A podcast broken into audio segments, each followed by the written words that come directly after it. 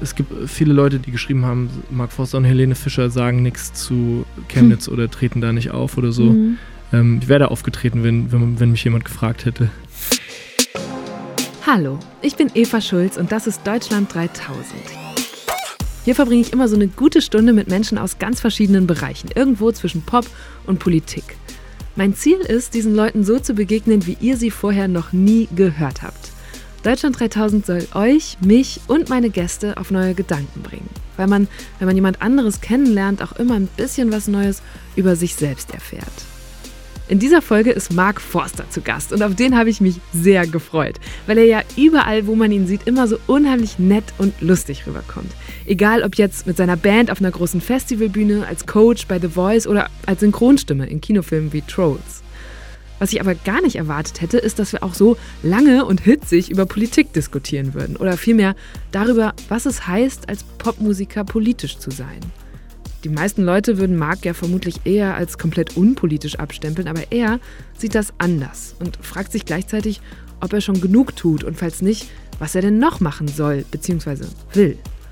Natürlich haben wir aber längst nicht nur über Politik gesprochen, sondern auch über die Kunst. Mark hat mir erzählt, wieso er keine komplizierte Musik machen möchte und wie Peter Fox und Sido ihn darin beeinflusst haben. Und irgendwie kamen wir auch immer wieder an Punkte, an denen Mark in seinem Leben mal so gar nicht nett und lustig war. Wie ist es zum Beispiel, wenn er wütend wird? Warum ist er mit Anfang Mitte 20 den Jakobsweg gelaufen? Und wie hat er sich dieses Jahr selbst das Weinen beigebracht? Ich finde es richtig schön, wie offen Marc über all diese Fragen mit mir gesprochen hat. Dadurch ist es wirklich eine richtig gute Stunde geworden. Und ich hoffe, das seht ihr auch so. Also, viel Spaß! Wo kommst du gerade her?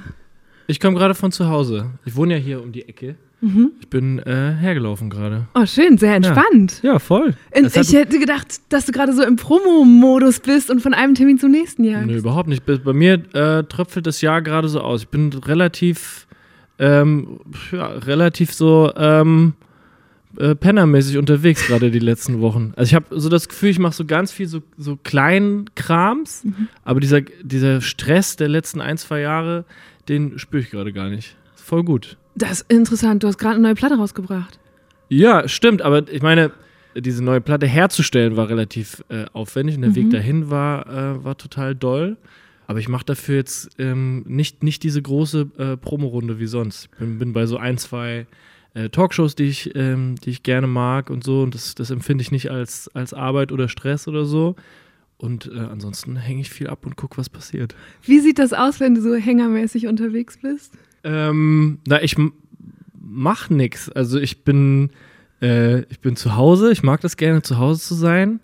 Ähm, und und ähm, ich, ich, war gestern war ich zum ersten Mal bei meinen Nachbarn. Zum ersten Mal ever? Ja, ich wohne da auch noch nicht so lange. Okay. Und die haben Plätzchen gebacken, da bin ich, äh, bin ich dahin. Sowas mache ich. So richtig weihnachtlich. ja, und dann habe ich oh. da abgehangen. Haben die herrlich. so ganz viele verschiedene gebacken oder hatten die so ja, die eine, hatten, so Ausstecher oder so? Nee, die haben so, da waren extrem viele Kinder da mhm. oben, waren bestimmt zehn Kinder mhm. und die haben so ganz viele unterschiedliche Sachen gemacht. Auch als, als ich dann da war, gab es viele äh, Plätzchen in Käppi-Form. Ah, ja. sehr gut, hast du sofort. Ja, da gehe ich viel spazieren und äh, äh, Leute treffen und so. Ich mache wirklich normale Sachen gerade, voll schön. Das klingt total entspannt. Hast du einen Adventskalender eigentlich, wenn wir schon bei Weihnachten sind? Ja, meine Mutter schenkt mir immer einen. Ich habe ja eine polnische Mutter, mhm. aber äh, keinen selbstgemachten. Das ist ja das Aufwendigste, was man machen kann. Ja, scheinbar. wirklich. Ich habe aber auch, ich glaube, ähm, sind nicht Adventskalender ganz oft, also es machen Eltern für Kinder oder so Verliebte füreinander und dann habe ich den Eindruck, übernimmt man sich immer komplett. Man denkt, oh ja, das mache ich unbedingt. Hast du schon mal einen gemacht? Ja, aber es ist sehr lange her. und dann denkst du halt immer so, komm, 24 kann nicht so schwer sein. Und wenn du 10 Sachen gefüllt hast, denkst du, oh mein Gott, noch 14 mehr. Das ist so. Ich habe noch nie einen gemacht. Ich habe hab mal ein Geschenk gekriegt, Aha. auch von einem Mädchen. Und äh, das fand ich super. Aber ich, also, das ist schon echt aufwendig. Ja. Das muss man schon früh damit ja. anfangen und so und sich so viele Sachen überlegen. Aber wem fällt das Anfang November ein? Es, ich glaube, es ist wirklich ja. immer. Deswegen, ich habe heute dir was mitgebracht, was in deinem Adventskalender hätte sein können. Es gibt nämlich Socken von Deutschland glaube 3000. ich nicht. Dankeschön. Ich, ja, jetzt, wo ich deine Füße sehe, stelle ich mir vor, dass sie vielleicht ein bisschen klein sind. Aber ich glaube, sie sind sehr dehnbar. Ja, So, es ist ja ähm, eher so Größe 38. Na ja, also ich habe aber Jungs in der Redaktion, die die auch mit 42 noch ankriegen. Ich habe 45. Aber du hast auch so riesen, sind das, hast du so mehrere Socken übereinander an gerade? Ja, ich habe so Wollsocken. Ich krieg so schnell kalte Füße. Aber das heißt, Ich habe mich an wie so ein also man muss sagen, ja, du hast vor allem die Jeans in die, in die Socken gesteckt. Ja, Und dann, aber sind da drunter jetzt nochmal Socken? Weil das Ja. sind so Socken, die ziehe ich zu Hause drüber, wenn ich. genau. Die, ich habe da drunter auch noch normale Socken. Also so kalte Füße-Typen. Ja. Felix Kummer war neulich hier und der hat erzählt, dass er auch lange Unterhosen trägt. Ja, liebe ich auch, Ja. aber das ist mir dann zu warm. Aber liebe ich so beim, beim Wandern oder im, äh, im Schnee oder so, ist geil. Okay, über Wandern müssen wir nachher auch noch sprechen. Das Ja. habe ich hier auf dem Zettel. Mensch, schön, wie locker das hier losgeht. Wenn ich Stars wie Marc zu Gast habe, dann sind die oft mega im Stress, weil sie an einem Tag mehrere Interviews geben, womöglich noch in der Stadt kreuz und quer unterwegs sind. Aber er ist jetzt viel entspannter, als ich gedacht hätte. Sitzt hier in seinem Sweater und mit dicken Wollsocken an den Füßen und ja, natürlich trotzdem im typischen Mark Forster-Look, ne, mit Kappe und Brille. Da muss ich ihn gleich auch noch nachfragen, aber jetzt erstmal weiter, ganz gemütlich. Welches Geräusch oder Geruch kommt dir in den Sinn, wenn du an zu Hause denkst? Äh, Bier, also so Malzgeruch, äh, weil in, in Winnweiler, in dem Dorf, wo ich herkomme, gibt es äh, gibt's eine Brauerei, die Bischof-Brauerei. Und ähm, tatsächlich, das ist ja wirklich ein kleines Dorf, 4000 Einwohner. Und wenn da ähm, äh, Bier gemacht wird, was wirklich häufig vorkommt natürlich, das ist eine große Fabrik, dann riecht das ganze Dorf nach Malz. Bei uns in Winnweiler sagt man immer, also die Brauerei heißt Bischof, man sagt immer, ähm, der Bischof aus Winnweiler ist uns lieber als der Papst aus Rom. Aber wird man dann auch so dauerbesoffen, so ganz leicht, von diesem Geruch schon? Nee, tatsächlich nicht. Und äh, wenn man da wohnt, blendet man das dann irgendwann auch aus, ne? Aber es gibt auch schlimmere Gerüche. ja, das ist irgendwie total schön. Und es, riecht gar nicht so nach, nach Bier, sondern nach Malzbier. Halt sehr, Mhm, sehr, sehr malzig. Ja. Ah, das klingt gut. Ich habe, also wenn ich nämlich an meine Jugend denke, ich bin auch auf dem Land aufgewachsen, da war es immer morgens im Bus, Wo wenn denn? du dann äh, Münsterland, fast Ah ja, Holland, so okay. Nordrhein-Westfalen. Und wenn du da, wenn da dann gerade so Gülle aufgetragen war, da muss ich gerade dran denken, dann roch auch die ganze Stadt danach. Ja, Aber so, Gab es bei uns auch. Ja. ja. Und dann war Bier kurz weg. Der Geruch wahrscheinlich. Ja, dann, Dann genau, war- oder roch nach Scheißbier halt dann. Ich habe was in einem Interview mit dir gehört, was ich total mochte, nämlich dass, äh, wenn ihr auf Tour seid, ein Crew- oder äh, Bandmitglied immer einen Vortrag vorbereiten muss über den Ort, in, an dem ihr spielt an dem Ja. Tag. Was wäre das Kurzreferat über Winnweiler? Mm, Winnweiler ist ein, ähm, ein Ort äh, an den Vogesen, an den Ausläufen äh, der Vogesen, ein Vorort, äh, kann man sagen, im Speckgürtel ähm, der rheinland-pfälzischen Stadt ähm, Kaiserslautern. Ähm, Winnweiler ist, ist ein, ein kleines Dorf, aber hat eine äh, Verbandsgemeindeverwaltung. Und es gibt ähm, äh, mehrere äh, berühmte ähm, Winnweilerer Menschen, nämlich, Nämlich? vor allem äh, Wilhelm Erb, ein berühmter Physiker, der, glaube ich, 1918 oder so gestorben ist. Äh, nach ihm ist auch das äh, Gymnasium benannt, das Wilhelm Erb Gymnasium, äh, wo auch ein weiterer äh, berühmter Mensch aus Winnweiler äh, Abitur gemacht hat, nämlich Mark Forster. Und äh, außerdem hat mal in Winnweiler gewohnt der ähm, Torwart der ähm, Mannschaft des 1. FC Kaiserslautern, der Meistermannschaft 1998 des 1. FC Kaiserslautern, Andreas Reinke. Und tatsächlich waren Andreas Reinke und Mark Forster relativ oft im äh, Eiscafé.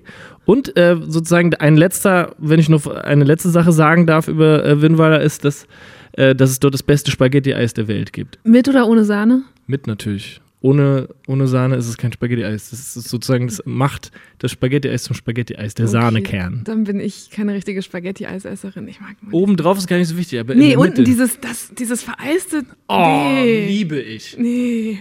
Aber okay, Spaghetti-Eis in Winnweiler. Ja, Kann man mal machen. muss man machen. Interessant ist ja, dass du bei zu Hause an Winnweiler gedacht hast und nicht an Berlin oder an Polen. In Berlin wohnst du heute. Polen ist auch, glaube ich, aber so ein Stück Heimat, oder? Oder was ist es dann? Ja, Polen ist wie so eine, ähm, äh, ist so, äh, ist so, so eine halbe Illusion bei mir, ne? Weil ich, meine Mutter kommt aus Warschau, aber ich da, ich bin da nicht geboren, habe da nie gelebt. Äh, aber ich war sehr, sehr oft in den Ferien da. Und ähm, Polen ist für mich ähm, ja so Weihnachten und Familienfeste. Und ich, äh, ich kenne Polen eigentlich gar nicht. Also ich kenne, ähm, we- weiß gar nicht, was so passiert, wenn man in, im echten Polen unterwegs ist. Ich kenne das nur so drin. So bei der Familie, bei der Tante und so oder in der Kirche. Ich kenne Polen nur drin.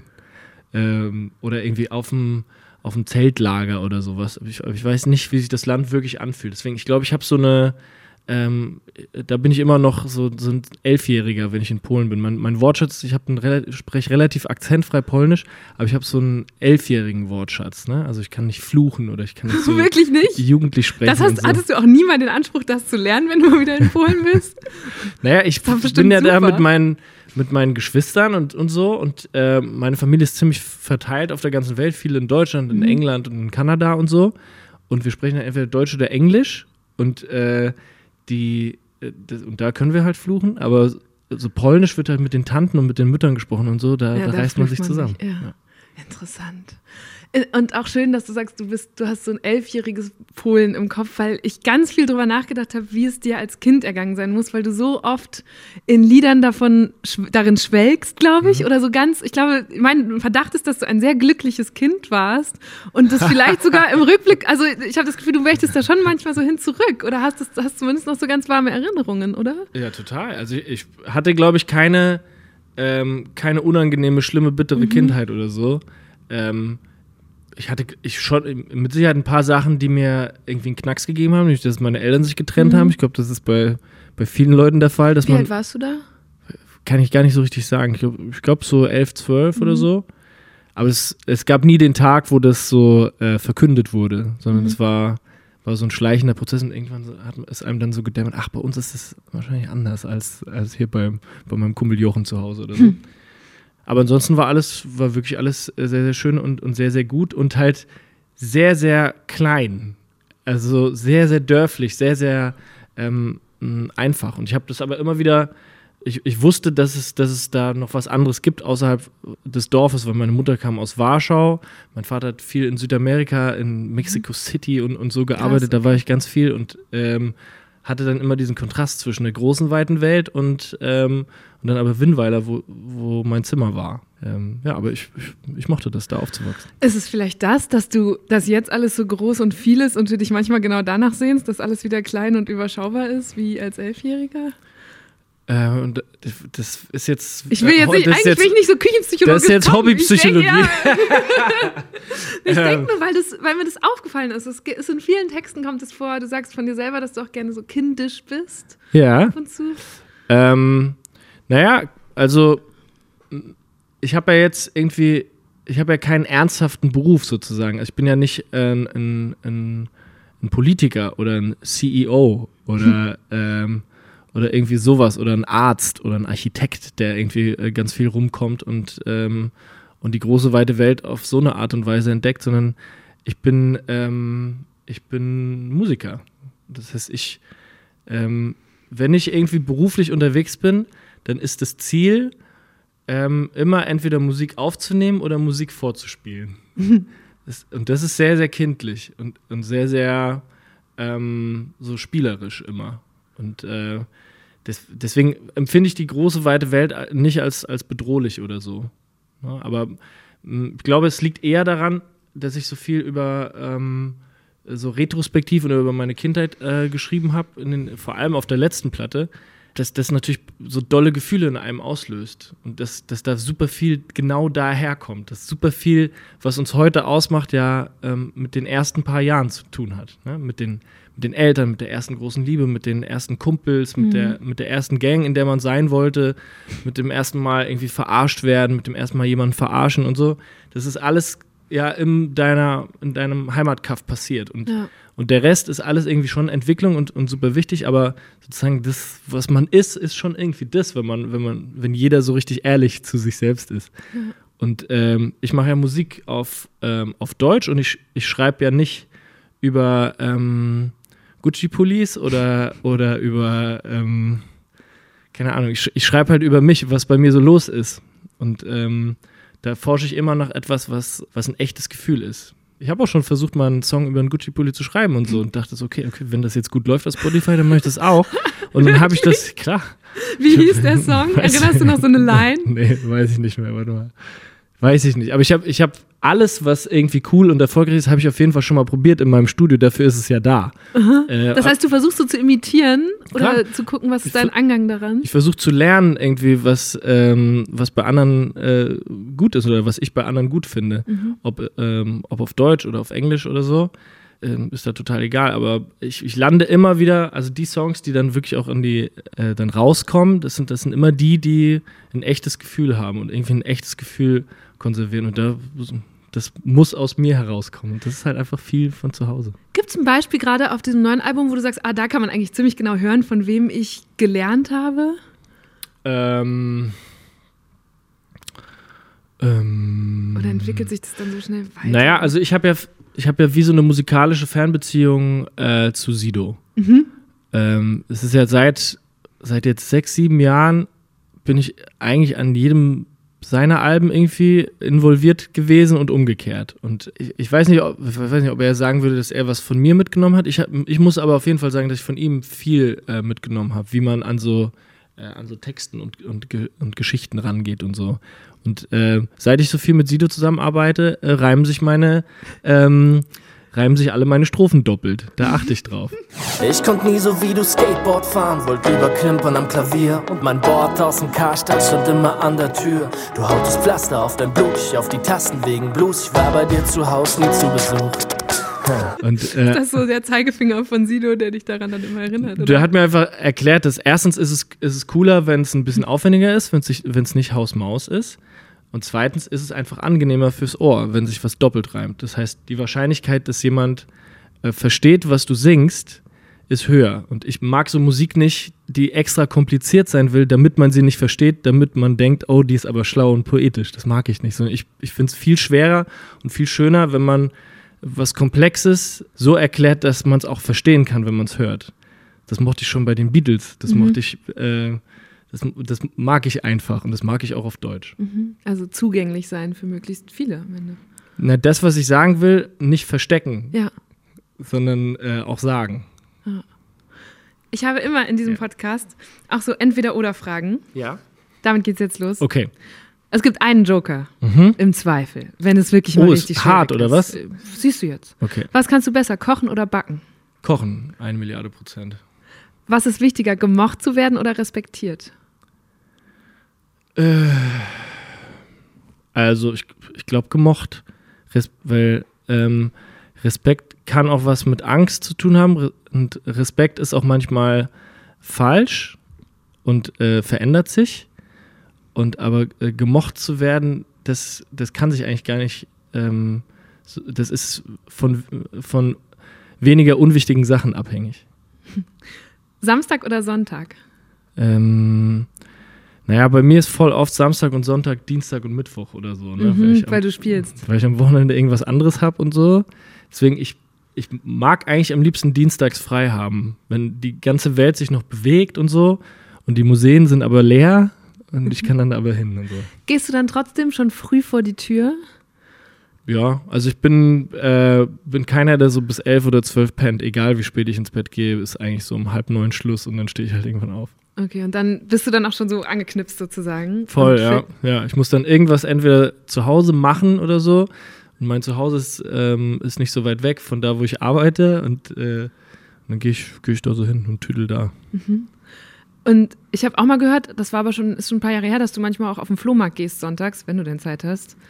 Oh, das ist aber schon eine Weile her. Ja, okay, aber wenn du da bist, auf dem Flohmarkt, nur gucken oder auch was kaufen? Gucken. Also ich, ich mag das irgendwie dann nicht, das mitnehmen zu müssen und so. Und äh, ich habe hab ziemlich viel geguckt, aber das habe ich von meiner Mutter geerbt. Meine Mutter ist der Flohmarkt-King. Die, äh, die guckt auch nicht nur, sondern die kauft richtig viel. Die hebt so Schätze da. Ja, ja, total. Und gibt sie dann die auch an euch Kinder weiter oder hortet sie die alle zu Hause? Die würde gerne viel mehr an uns abgeben. Aber ich bin da, ich bin, keine Ahnung, ich bin da ein bisschen drüber hinweg, diese alte Sachen zu kaufen. Ich, ich mag gerne eBay Kleinanzeigen. Ich äh, bin so ein, bin so jemand, der gerne, ich kaufe gerne so Vinylsammlungen von, von Leuten mhm. auf, von so Sachen, die ich selber vielleicht gar nicht hören würde oder so. Also, und dann entdeckst du da Sachen. Genau, ich habe zum Beispiel, ich habe jetzt gerade ähm, alle Vinylplatten von Elvis, alle Geil. gekauft von einem Typen, der die sein ganzes Leben lang gesammelt hat und äh, ich habe die ähm, dann gekauft und dann Ja, das, das habe ich auch mit den, mit den Stones schon gemacht und Das so. heißt, bald sitzt du im Studio und machst Elvis-Sachen nach. Und Nee, dann ich- kommt so ein Album und dann hast du auf einmal, dann kommt die Kappe ab und du hast so eine tolle. Ich sehe das schon. Ich höre das einfach gerne. Ich liebe das auch, einfach Platten von Vinyl abzuspielen, Mhm. weil ich die dann durchhöre. Und dann hört man sich so irgendwie nach und nach durch, äh, durch so wichtige ähm, Werke irgendwie. Verkaufst du auch Sachen auf eBay Kleinanzeigen? Nee. Ich finde gerade die Vorstellung, dass ich jetzt irgendwo, keine Ahnung, selber einen Satz Platten kaufe und dann hole ich die bei dir ab, finde ich sehr lustig. Ja, es, ist auch lustig, wenn ich so Krams kaufe. Ich habe so, so ein iPad, so ein iPad Mini habe ich gekauft vor ein paar Jahren, ähm, weil ich das nur also als Fernbedienung wollte für irgendwas. Mhm. Und dann habe ich mich mit so einem Typ getroffen und der meinte, ey, du bist doch Mark Voss, warum kannst du dir nicht einfach ein normales iPad kaufen? Aber mir macht das Freude, das so Ja. günstiger zu erstehen. So. Ah, du bist so ein Schnäppchenjäger, das hast du dann wahrscheinlich von deiner Mama. Ja, wahrscheinlich, ja. Ähm, apropos, kannst du besser Polnisch oder Pfälzisch? Äh, also, pff, ich kann, glaube ich, beides gleich gut. Ich kann, ähm, ich kann nicht perfektes Pfälzisch, würde jeder Pfälzer sagen. Ich bin so, äh, meine Mutter ist ja Polin, deswegen zu Hause wurde so komisches Hochdeutsch gesprochen. Und ähm, das fand meine Mutter nicht geil, wenn, wenn wir zu Hause Pfälzisch gesprochen haben. Weil sie dann raus war oder weil sie die- wollte, dass ihr Hochdeutsch Die spricht? fand, das klingt halt un, ungeil und ähm, hat uns dann so dazu angehalten, nicht, äh, nicht Pfälzisch zu sprechen und so. Aber ich habe auf jeden Fall, je älter ich werde, desto mehr kommt es wieder hoch. So dieses SCH und dieses, dieser pfälzische Einschlag. Das, Mach das mal, das wird dann so weich dann. Das wird dann so, so ungefähr weich. Aber ich glaube, im Studio haben wir immer Stress mit meinen S-Lauten, weil, ich, äh, weil die zu spitz sind. Werdet ihr jetzt hier auch merken beim Bearbeiten des Podcasts. Dass es dann immer so macht. Na, Ich bin gespannt. Sport lieber gucken oder machen? Gucken, auf jeden Fall gucken. Ich bin ein wandelndes Fußballlexikon. Aber, Aber- du spielst nicht. Oder? Ja, ich habe gespielt, aber ich bin wirklich sehr, sehr irrsinnig untalentiert. Ich bin auch so, alle Ballsportarten ähm, macht mir auch Spaß und so, aber ich kann die immer nicht gut. Und es dauert ewig lange, bis ich mal so ein Minimalniveau erreicht habe, dass man halbwegs mit mir spielen kann. Aber heißt das, äh, bist, musst du dich zu Sport heutzutage aufraffen oder machst du den gerne? Also, ich, ich gehe halt so, ich mache so, ähm, als Vorbereitung für so eine Tour oder so, muss ich halt so ein bisschen laufen gehen oder so, so Übungen machen und so, damit, damit ich das überstehe. Weil das tatsächlich ähm, das äh, Sport ist Du mittlerweile. hast auch einen Physiotherapeuten dabei, habe ich Ja. gesehen, der dich behandelt wie so ein Hochleistungssportler. ja, voll. Krass. Also so, wie war das vor dem Konzert, nach dem Konzert? Genau. Musst du einmal zu dem. Ja, also äh, das Pogo ist mein, äh, Bester Name auch. mein, dafür. mein Physio. Der, ähm, der knetet mich durch und so, und damit es, damit es geht. Weil tatsächlich sind es ja äh, zweieinhalb Stunden äh, Sport und das, das jeden Abend und das das ganze Jahr. Das ist dann schon für so einen 36-jährigen Kadaver ist es dann irgendwann äh, zu schwer. Wie viele Konzerte sind das im Jahr? Also du bist doch nicht jeden Abend auf der Bühne. Nee, also im Augenblick sind es so, ähm, hat es sich so bei so 80, 90, Boah, 100 okay. Konzerten eingepegelt. Jeden dritten Tag. Ja, es ist so, dass, äh, ähm, dass wir früher natürlich deutlich mehr gespielt haben, ähm, einfach weil die, weil die Hallen kleiner waren und die ähm, und wir ähm, Festival-Slots irgendwann nachmittags hatten und dann konnten wir vielleicht zwei spielen pro Tag und am nächsten Tag nochmal irgendwo. Mittlerweile gibt es ja sowas wie Gebietsschutz und, ähm, und da, da können wir nicht so viel spielen. Aber das ist auch wahrscheinlich ganz gut. Hast du dann, also wenn ich so an diesen Physiotherapeuten und so denke, das ist ja total gerechtfertigt, ne? wenn man wirklich so hochleistungsmäßig unterwegs bin. Hast du so klingt, äh, Allüren, würdest du sagen? Allüren? Also gibt es so sinnvolle Star-Allüren, die man sich so drauf schaffen muss? Mm, um nee, also ich zwinge auf jeden Fall meine Band und meine Crew zu Kram. Also ich, ähm, seit es so groß ist, wir sind ja wirklich mittlerweile äh, 200 Leute auf Tour zusammen. Das ist wirklich ein großer, ein großer Verein. Und mittlerweile auf der, auf der Bühne sind wir ja auch zwölf Leute. Wofür braucht man 200 Leute? Das frage ich mich auch. Ich habe keine Ahnung. Es ist wirklich, es ist ein absoluter Irrsinn. Vor allem viele, viele der, der Leute, die, die mit uns unterwegs sind, sieht man, sehe ich gar nicht, weil die äh, zu anderen Zeiten arbeiten als ich. Weil die ganz, ganz früh oder ganz, ganz spät in der Nacht schon in so eine Halle gehen und, ähm, und die Sachen hängen, die man einfach braucht für so, ein, äh, für so eine große Bühne, für so ein großes Konzert. Das ist ähm, also ein absoluter Wahnsinn. Es ist wirklich Wahnsinn. Marc ist einer der erfolgreichsten Musiker in Deutschland. Seine Konzerte sind teilweise innerhalb von Minuten ausverkauft. Er spielt vor zigtausend Menschen und ich glaube, er ist einer der wenigen Künstler, bei dem sich meine Schwester und meine Mutter gleichermaßen freuen würden, wenn ich ihnen Tickets zu Weihnachten schenke. Und auch im Fernsehen ist Marc über alle Altersgrenzen hinweg beliebt, als Coach bei The Voice und einer der Stars von Sing meinen Song. Inzwischen hat er vier Alben rausgebracht und jetzt gerade ist außerdem Liebe Schwarz-Weiß erschienen, auf dem er alle Songs von seiner letzten Platte nochmal nur mit Klavierbegleitung eingespielt hat. 2016 wurde ein Lied von ihm der offizielle Song zur Fußball-EM im ZDF. Darauf ist er als riesiger Fußballfan, glaube ich, bis heute stolz. Wir fliegen weg, denn wir leben hoch, gewinnen alles und gehen K.O. Wir brechen auf, lass die Leinen los. Die Welt ist klein und wir sind groß. Ich habe bei der Vorbereitung mal versucht zu zählen. Insgesamt müsste Marc 31 Gold- und Platinplatten bei sich zu Hause stehen haben. Seit ich das jetzt die letzten Jahre bei uns so sehe, ähm, gehe ich auch auf andere Konzerte ganz, ganz anders und schaue mir das alles ganz, ganz anders an und, und sehe das alles ähm, echt anders, weil so viele Leute an so einem, an so einem großen, tollen Konzert beteiligt sind, ist schon, schon wirklich krass. Und wozu zwingst du die? Ich zwinge meine Band zum Beispiel, eine Stunde vorm Konzert ähm, ohne Handy äh, mit mir Zeit zu verbringen. Macht ihr dann? Karten spielen. Nee, ich finde halt, dass man, dass das Konzert nicht dann losgehen soll, wenn der erste Song anfängt. So, ähm, wir hängen schon, wir, wir lieben uns und wir sind wirklich sehr, seit einem Jahrzehnt zusammen und äh, wir hängen schon auch viel tagsüber ab, aber halt so in Grüppchen, weil wir so viele sind. Und ähm, die einen gehen immer schwimmen im Sommer und die anderen hängen halt lieber ab und qu- verquatschen den ganzen Tag. Zu denen gehöre ich halt. Ähm, und eine Stunde vorm Konzert sind wir aber alle zusammen in einem Raum oder in einem Ort und, ähm, und hängen ab und ziehen uns dann zusammen um und machen uns irgendwie fertig. Die Mädels schminken sich, die Jungs äh, spielen sich warm, die Bläser spielen sich warm und so. Und, äh, und, ähm, und, und es gibt halt so einen Haufen Rituale. Und ich werde, wenn irgendjemand zu spät kommt zu, zu dieser Bandstunde, werde ich halt richtig stinksauer. Und ich kann mich dagegen gar nicht wehren. Das habe ich hier viel weiter hinten in meinen Fragen stehen, wie du überhaupt bist, wenn du sauer bist. Man kann sich das schwer Unangenehm. vorstellen. So, kennst du so, so, so Leute, die dann so ruhig werden? Ja, und so, so ein. wo du dann, So wo du, vielleicht? ich muss nicht schreien, damit du spürst, dass ich sauer bin. Ich, also ich bin, dann hab dann so eine doll unangenehme Energie. Und das, äh, das wissen die alle. Ja, heißt ja. das, du machst auch, statt zu streiten, machst du dann eher so zu? Nee, ich bin, ähm, ein Streit bei mir ist so, dass ich sehr lange sehr, sehr ruhig bin und, das, und mir das anhöre und dann aber ähm, so eine, wie so ein Maschinengewehr, so Argumente habe, warum ich recht habe. Die du dann lange in Ruhe gesammelt hast. Genau.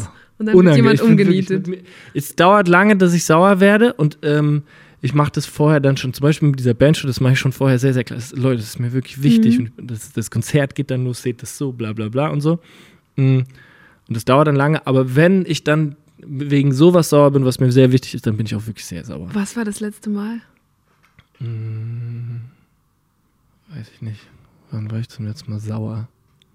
Mir wird selber auch schon ganz schlecht bei der Vorstellung, dass da jemand, mit dem man arbeitet, dann so, wie du sagst, das so ausstrahlt und man denkt Ja. so, scheiße, ich habe echt verkackt. oh, das ist schon fies. Ja, ja, das tut mir dann auch leid, aber ich bin dann Aber trotzdem ja, sauer. es geht ja um die Sache. und ich kann mich dagegen auch nicht wehren, gegen das Sauer. Ich bin dann kann man wie dich so irgendwie persönlich beschwichtigen? beleidigt. Also es, geht es weg, wenn man sich bei dir entschuldigt oder bleibt ja, man, es dann noch? Man, man müsste sich halt so ähm, ernsthaft von mir entschuldigen und dann so sagen, dass, ah, okay, das äh, tut mir leid und das äh, mache ich nicht mehr und dann ist auch gut. Aber Mhm. ähm, äh, das, das muss man dann schon machen. Ich muss mit meinen Entweder-Oder-Fragen weiter, aber komm hier, ich drehe völlig durch im Konzept. Ähm, was ist schlimmer, verkatert auf der Konzertbühne oder verkatert im The Voice-Studio? Ähm, Habe ich beides schon gehabt. Also es gibt so den absoluten Klassiker. Nach den, nach den Bli Aufzeichnungen der Blind Auditions ist auch die ganze Crew von The Voice of Germany verkatert. Es gibt so eine Abschlussparty dann. Und äh, am nächsten Tag sind dann oft noch so, ähm, so Hauptinterviews und so. The Voice of Germany ist ja nicht nur die Bühne im The Voice Studio, sondern auch diese ganzen Interviews, wo wir so irgendwo so sitzen und quatschen. Das machen wir oft danach. Und am Tag danach, wirklich, wenn ich dann in dieses Studio komme, ist eine Fahne von den Kameraleuten und von den Redakteuren und so. Das ist wirklich ein absoluter Klassiker. Mm, Ich komme mit beidem eigentlich ganz gut klar. Also äh, verkatert auf der Bühne ist natürlich auch, wenn, äh, wenn am Tag vorher ein Konzert unglaublich gut gelaufen ist und wir in so einen Feierstrudel äh, geraten, äh, dann bin ich am nächsten Tag natürlich verkatert. Aber die Bühne ist ein gutes Heilmittel gegen Kater tatsächlich. Ja.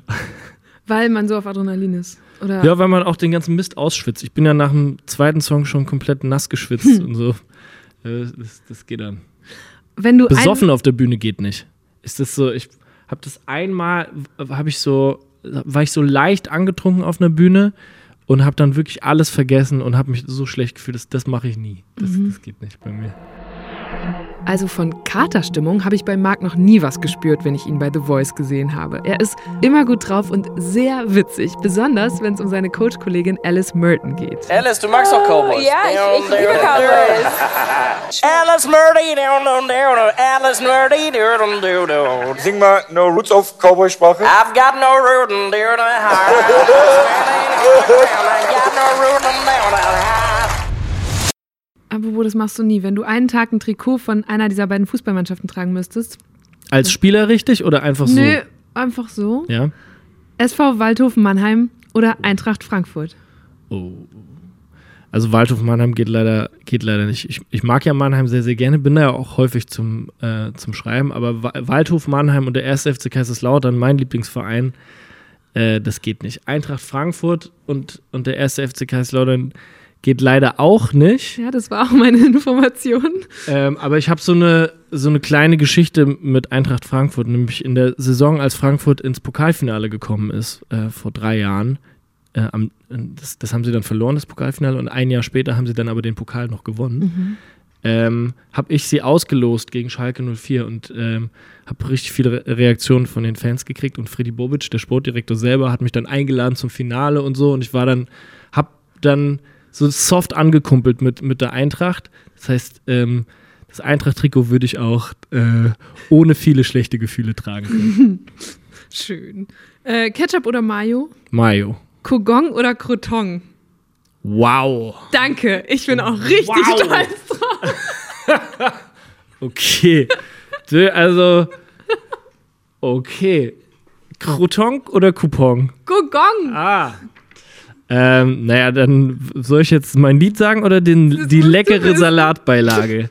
Dann, nehme ich doch die leckere Wo Salatbeilage. wir schon bei doppelt gereimt sind. ja, Und ähm, auf die Bühne eher ohne Kappe oder ohne Hose? ohne Hose. Wirklich? Ja. Auf eine Bühne ohne Kappe, ähm, Wirklich? das, das, das mache ich nicht mehr. Ich glaube, also, Warum? das hat sich so ein bisschen ähm, verselbstständigt bei mir mit der Kappe, ne? Ich habe irgendwann mal eine Kappe aufgesetzt, ähm, weil ich dachte, das sieht, sieht ganz cool aus. Ähm, und weil meine Haare immer grauer und immer dünner werden. Und äh, da ha- hatte ich einfach ein Problem weniger.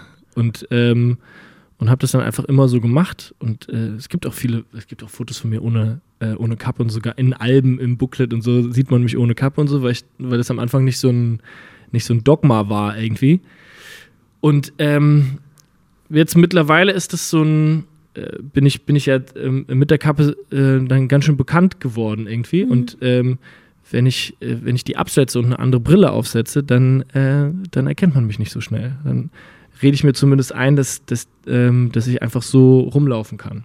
So die Leute Das um ist mich rum. Wert, ne? Ja, die Leute um mich rum behaupten, dass, ich, dass das nicht stimmt, dass ich das mir nur einbilde, dass die schon merken, dass mich dann immer noch Leute angucken und so. Aber irgendwie strahle ich dadurch, dass ich das denke, strahle ich aus, dass man ähm, mich nicht so anspricht und nicht so anguckt und so. Mhm. Und das ist irgendwie ist das voll gut. Gehen Leute schon zu Karneval oder Halloween oder so als Mark Forster? Ja. So leicht ist. Ja, wirklich? Ja. Kriegst du Fotos? Ja, ich krieg viele Fotos geschickt von Karneval. Von Aber die Vorstellung, dass du dann in der Unterhose, aber mit Kappe auf der Bühne stehst, finde ich schon sehr witzig. Aber das kann ich mir gut vorstellen, ne? Ja. Ich habe recht hübsche Waden, deswegen. Okay. Ich habe tatsächlich. Okay. Ähm, ja, ich, no, also, ähm, ich habe auch ein ähm, Video von dir tatsächlich gefunden, das es noch gibt, wo man dich sieht vor zehn Jahren. Ja. Hast du eine Ahnung, welches das ist? Ja, mit meinem Kumpel Frank, Genau. wo wir so ein Lied spielen. Ja, ja. Weißt du, willst du es einmal angucken oder Ja, weißt du es sehr mal. genau? Wo mein Handy dann irgendwann klingelt und so. Das kommt nicht so schwer. Ja, das kenne ich. Vor allem Frank sieht auch jetzt anders aus mittlerweile. Hat der auch weniger Haare? Weil er bisschen. hat sehr viele Haare in diesem Video. Die haben an Sprungkraft verloren, seine Haare. Wann war das? 2000, Januar 2009. Krass, zehn Jahre. War nicht so schwer wie verstehen. Zwei für immer. Wir müssen uns nicht so sehen. Beides nicht so schwer. Richtig geil. Mein Telefon klingelt. Ja. Und dann genau, am Ende klingelt dein Handy und es ist so ein ganz altes Nokia-Handy. Nokia Communicator. Ja. Und ich habe ähm, in der Recherche festgestellt, das ist das Jahr, in dem du, glaube ich, dann wahrscheinlich ein paar Monate später den Jakobsweg ge gegangen bist. Äh, nee, das, den? Jakobsweg, also sozusagen, wann ich mit dem Jakobs, auf dem Jakobsweg war, erkennt man immer an dem Bart, weil den habe ich erst seit dem Jakobsweg und auf dem Video Ah, habe okay, ich da schon hast du Bart. schon einen, ja. ich glaube, ich Das heißt, du warst noch früher da. bin zum ersten Mal 2007 den Jakobsweg. Warum? Ähm, wenn ich ganz ehrlich bin, ist, weil, weil mein bester Freund den ein Jahr vor mir gegangen ist und äh, zurückkam und meinte, das äh, hat super viel zum Guten für ihn ähm, verändert. Und dann habe ich so äh, das so ein Dreivierteljahr lang geplant. Habe so ein paar Bücher gelesen, das Paolo Coelho-Buch und so und, ähm, und habe äh, mir das Equipment zusammengesucht und habe mir einfach zwei Monate freigenommen und bin den dann gegangen. Ich hatte zu der Phase war ich nicht so, war, war ich kein hundertprozentig glücklicher Mensch. Hatte, Ich hatte einen super, super guten Job. Ich habe für Kurt Krömer gearbeitet, so ein äh, Comedian, der damals eine, eine Fernsehshow hat- hatte. Der, der war so, wie jetzt Jan Böhmermann ist oder Klaas oder so, war der vor ein paar Jahren. Und äh, in so einer Firma habe ich da gearbeitet und ähm, habe da alles gemacht. Ich war da Redakteur, ich habe die Titelmelodie geschrieben, ich habe die Einspieler vorbereitet, hatte einen richtigen Man konnte dich auch sehen, ne? Du hast da auch in der Sendung gespielt, oder?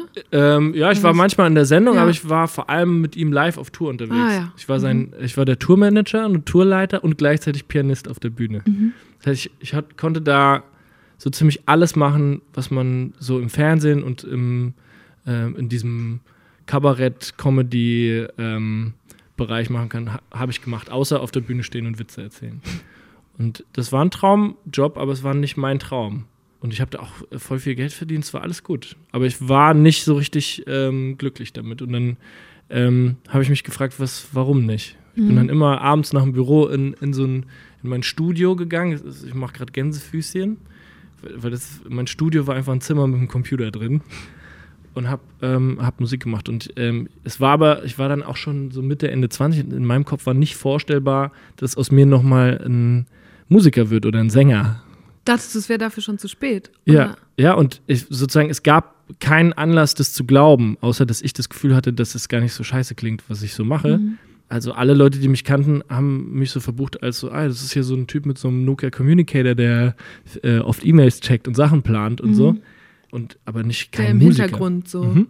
Ich habe aber trotzdem immer so nie aufgehört, Lieder zu schreiben und hatte ganz viele davon auf meinem Computer. Und ähm, ich bin diesen Jakobsweg gelaufen und ich habe, da sind voll viel, da sind mir voll viele Sachen klar geworden äh, in diesen zwei Monaten.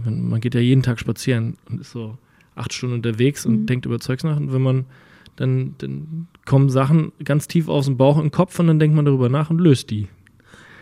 Und äh, als ich zurückgekommen bin, hab ich, war, wusste ich, ich muss zumindest mal ein Album zu Ende schreiben und es halt irgendwie mal rausbringen und dann mit meinem Leben weitermachen. Aber äh, das muss ich schon, schon nochmal machen für mich. Und dann habe ich das gemacht. Und ich finde interessant, dass du dich ein Dreivierteljahr vorbereitet hast. Andere würden sagen, oh geil, Jakobsweg, mir geht's gerade scheiße, morgen bin ich weg. Ja, Ähm, und dass du offenbar dann keine Angst davor hattest, oder? Weil zwei Monate alleine unterwegs sein, da, ich glaube, da ruft man ja wirklich einmal die ges- gesamte emotionale Bandbreite so ab. Vor allem, wir sprechen ja, liebe Kinder, vom Jahr 2007. Da gab es noch keine, äh, da, da gab es noch, ich weiß nicht, ob es da überhaupt YouTube schon gab. Äh, ja, Auf jeden Fall gab es keine ja, Smartphones. 2005, 2006 ist YouTube gestartet, aber es war noch nicht so richtig. Genau, es, man, ich hatte so ein Club-Handy und so. Und äh, man musste seine Mails noch, man hat da E-Mails noch gelesen damals, liebe Kinder. Hm. Und ähm, man musste seine Mails an einem Computer überprüfen und so. Und ich bin dann losgelaufen. Also du warst wirklich richtig losgelöst, nicht Ja, mal kurz eine WhatsApp Club- zwischendurch. Ich habe das Handy zugemacht und äh, da gab es auch noch kein WhatsApp, liebe Kinder. Und äh, das heißt, man hat sich manchmal SMS geschrieben, aber nicht jeden Tag, jedem die ganze Zeit, so wie heute. Und es gab auch keine Sprachnotizen, sondern man war einfach weg. Und ich habe allen Bescheid gesagt, so ich mache das jetzt.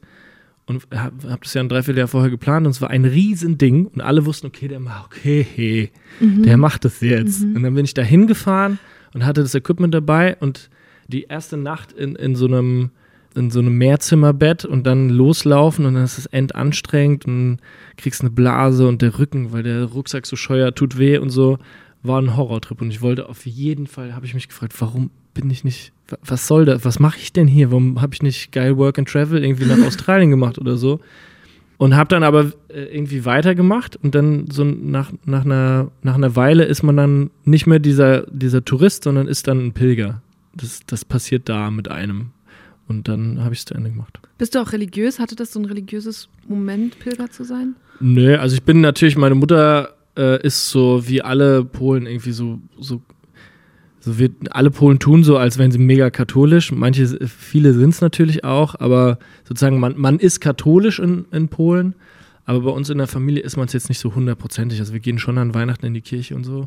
Und es gibt schon so eine Verbindung dazu, aber ich bin nicht, ähm, nicht gläubig und, äh, und, so. Das, das war nicht der Grund. Es ist einfach ein geil organisierter Wanderweg, der so einen komischen ESO-Spiri-Touch hat, der irgendwie ganz gut ist, wenn man auf irgendeine Art Sinnsuche ist. Und waren dann nicht, als du nach Hause gekommen bist, alle so, okay, Marc, was ist jetzt dabei rausgekommen? Und du musstest ihnen das so zusammenfassen, wenn du es vorher schon so, wenn du sagst, es hatte sich so aufgebaut. Ja. Es hat nie aufgehört, dass ich darüber reden muss. Wir sind ja jetzt irgendwie Ja. zwölf Jahre später und es das scheint wirklich die, die Menschen sehr, sehr zu interessieren, sowas. Aber auch, weil du ja erzählst, dass es wirklich einen Unterschied gemacht hat. Also, oder Ja, es war so ein, ich- ich- eine Kreuzung sozusagen. Das, das hat mein Leben komplett verändert. Also erstmal habe ich da festgestellt, dass ich mit Bart ganz gut aussehe. Ich habe tierisch abgenommen, hatte eine sehr, sehr, sehr gute, äh, sehr, sehr gute Bräune. Also ich sah auch amtlich aus, als ich zurückkam, es war gut. Und ich habe das, äh, das Musikding durchgezogen, ein, zwei andere Sachen noch für mich, äh, für mich gelöst und so. Aber trotzdem ähm, vergeht keine Woche, wo ich nicht in irgendeinem Interview oder in irgendeinem Podcast darüber ähm, spreche. Und ich stelle immer wieder, wenn ich, wenn ich das so erzähle, fest, dass das irgendwie spannend ist, dass, dass sich jeder nach genau sowas sehnt, dass man irgendwie Lust hat auf, auf diese Ruhe und auf diese Beschäftigung äh, mit sich selbst. Machst du das inzwischen regelmäßig oder hast du Phasen, in denen du dich immer wieder rausziehst oder brauchst du es einfach nicht mehr? Äh, also ich brauche es, glaube ich, mehr denn je, aber ähm, ich mache das oft so. Also ich war dreimal noch auf dem Jakobsweg. Auf, es gibt ja ganz viele unterschiedliche und auf anderen Wanderwegen in, ähm, in Irland, in Polen und so. Aber dieses, dieses einschneidende Ding vom ersten Jakobsweg ist nicht wiederholbar. Das habe ich beim ersten Mal so gehabt und dann, dann nie wieder. Die, die anderen Wanderwege waren immer gut, um so, so wieder klarzukommen, aber es hat nie wieder mein Leben so verändert, sondern einmal. Und bist du dann zurück, hattest du diesen Job zum Beispiel vorher schon gekündigt oder hast du dann, kamst du wieder und hast alles geändert? Wie muss ich mir das vorstellen? Nee, dieser, dieser Job, ich habe äh, gearbeitet in einer Firma, äh, ähm, die einem Typen gehört. Und ähm, mit, das ist ein, äh, ein sehr, sehr guter Freund. Und dem habe ich das erklärt und das war dann okay. Und ich konnte danach da weiterarbeiten. Und dieser Typ ist mein Manager auch. Also die, ähm, Kurt Krömer ähm, ähm, hat sich ja dann irgendwie so irgendwann so ein bisschen zurückgezogen und so. Und äh, wir haben einfach weitergemacht mit mir. Und ähm, das, das war für uns beide gut. Ich weiß jetzt auf dem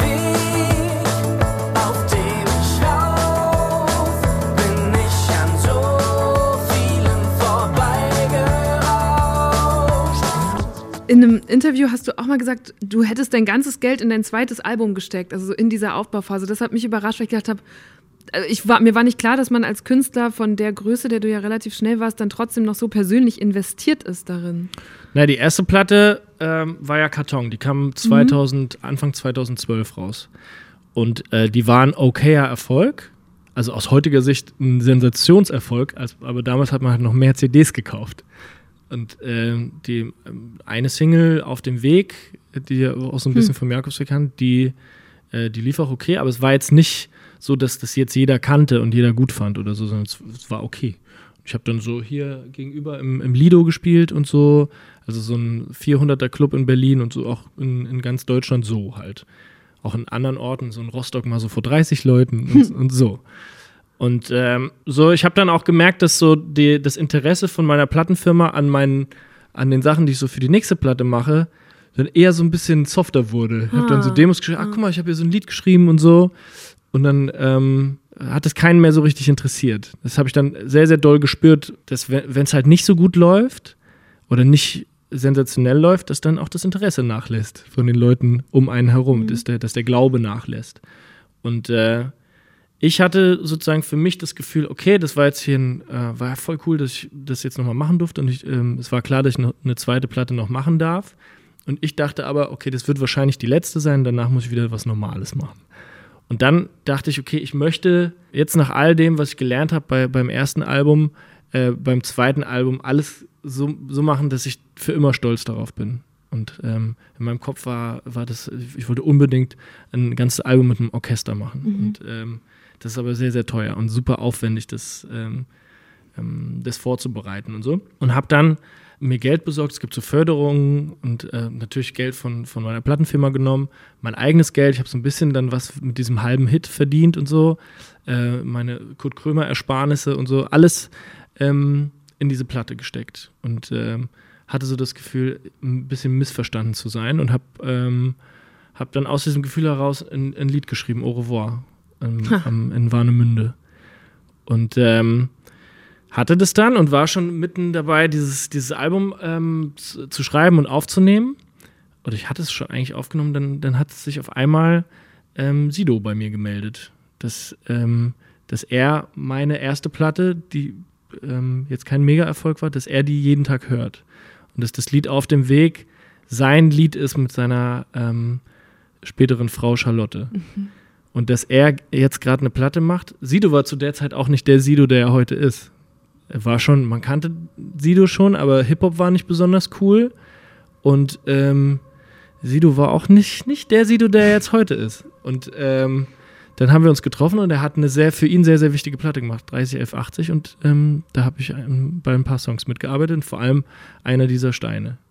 Und äh, dann kam einer dieser Steine raus und ein paar Wochen später dann Au revoir und ich habe ihn dann gebeten, da noch eine Strophe mitzurappen, habe meine Strophe rausgenommen und ihn noch einen mit, mitrappen lassen und dann wurden das zwei sehr, sehr große Hits. Auf einmal warst du sowas von da. Und auf einmal war ich da. Es gibt nichts, was mich hält. Au revoir. Vergesst, wer ich war. Vergesst meinen Namen.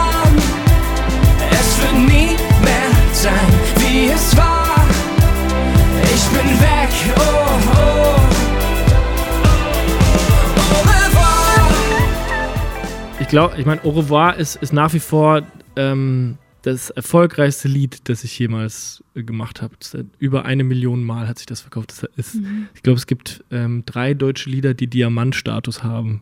Ever. Und äh, Au revoir davon gehört dazu. deins, Ja. Das ist schon verrückt. Es ist ein komisches Gefühl, dass man das vielleicht nie wiederholen kann, aber erst Mitte 30 ist.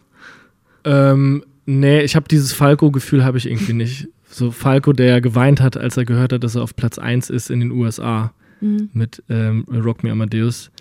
Das habe ich überhaupt nicht. Ich, ähm, ich freue mich sehr über, äh, über Au revoir und ich, und ich spüre das, mein, ähm, dass, dass das äh, was Besonderes hat. Wobei ich mittlerweile auch bei, bei Chöre das Gefühl habe, dass vielleicht Chöre sogar äh, noch, noch breiter geworden ist mittlerweile als, als Au revoir. Ähm, kann, kann ich aber am schlechtesten beurteilen von allen Menschen. Aber es ist schon, es ist einfach nicht packbar, dieses sozusagen, das, das, sozusagen, ich muss mir ja vorstellen können, dass so ziemlich jeder in Deutschland das Lied schon mal gehört hat. Das ist verrückt. Und das, ich habe das geschrieben ähm, am Strand, als ich relativ schlecht drauf war an einem, ähm, an einem Klavier und ich kann gar nicht so gut Klavier spielen. Und ähm, das ist dann aber ein Lied, das, das jeder in Deutschland kennt. Das ist, ähm, Das ist unpackbar. womöglich sogar auch jeder in Deutschland schon mal als verdammten Ohrwurm hatte. Weil das ist auch was, wenn ich jetzt nochmal so, wenn ich, ich bin so durch deine größten Hits nochmal geskippt, als ich angefangen habe mit der Vorbereitung, bevor ich auch das Album gehört habe und so. Und es sind ja alles verdammte Ohrwürmer und man wird sie nicht mehr los. So, ich werde die jetzt auch gnadenlos hier reinhucken und dann haben alle Leute einen Ohrwurm. Es gibt 194 Länder, ich will jedes davon sehen.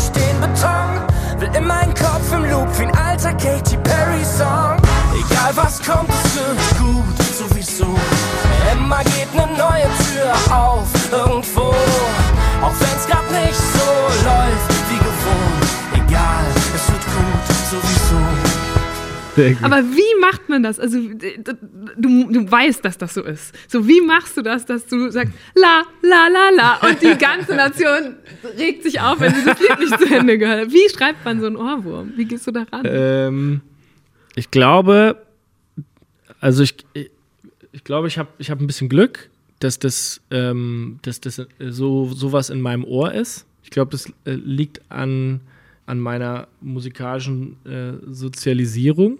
Ne? Das, das erste, was ich geil fand, waren die, die so Disney-Songs, so Songs, die so, die so Ariel singt und unter dem Meer und, und äh, all das. Ähm, und dann ganz, ganz schnell die Beatles.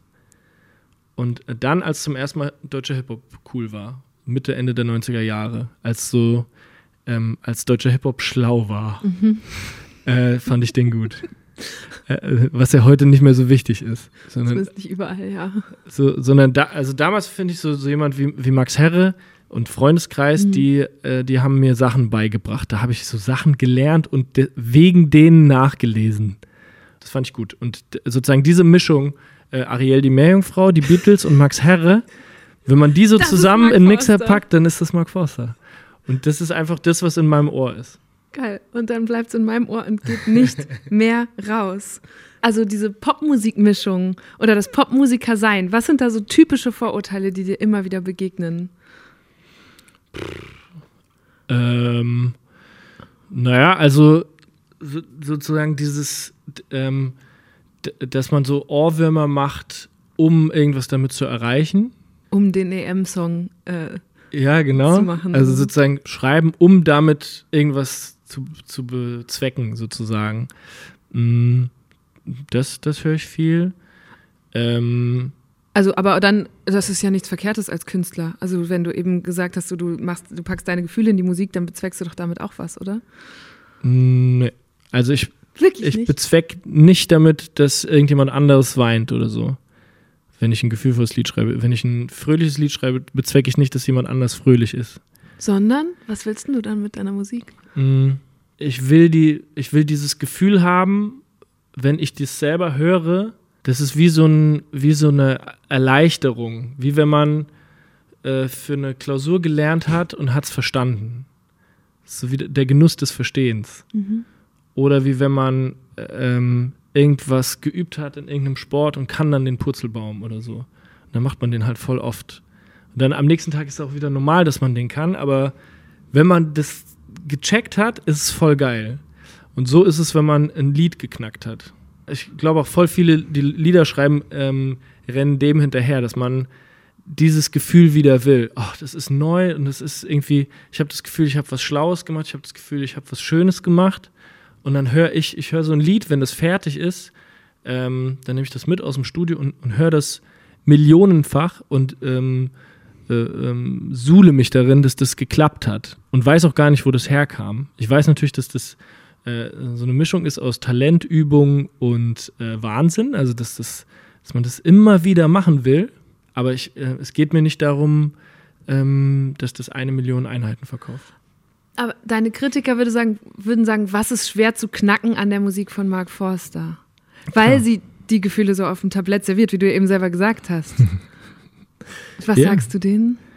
Nichts. Also ich glaube, ich, ich glaube, das ist so ein äh, dieses, dieses Kritisieren von, von Pop-Musikern oder so. Ich meine, ich krieg's ja immer nur bei mir mit. Ich weiß gar nicht, wie das bei anderen Popmusikern, ob ich jetzt der Einzige bin, der Pop macht, der kritisiert wird. Vermutlich nicht. Ich weiß es wirklich nicht. Ich krieg das nur bei mir natürlich irgendwie mit.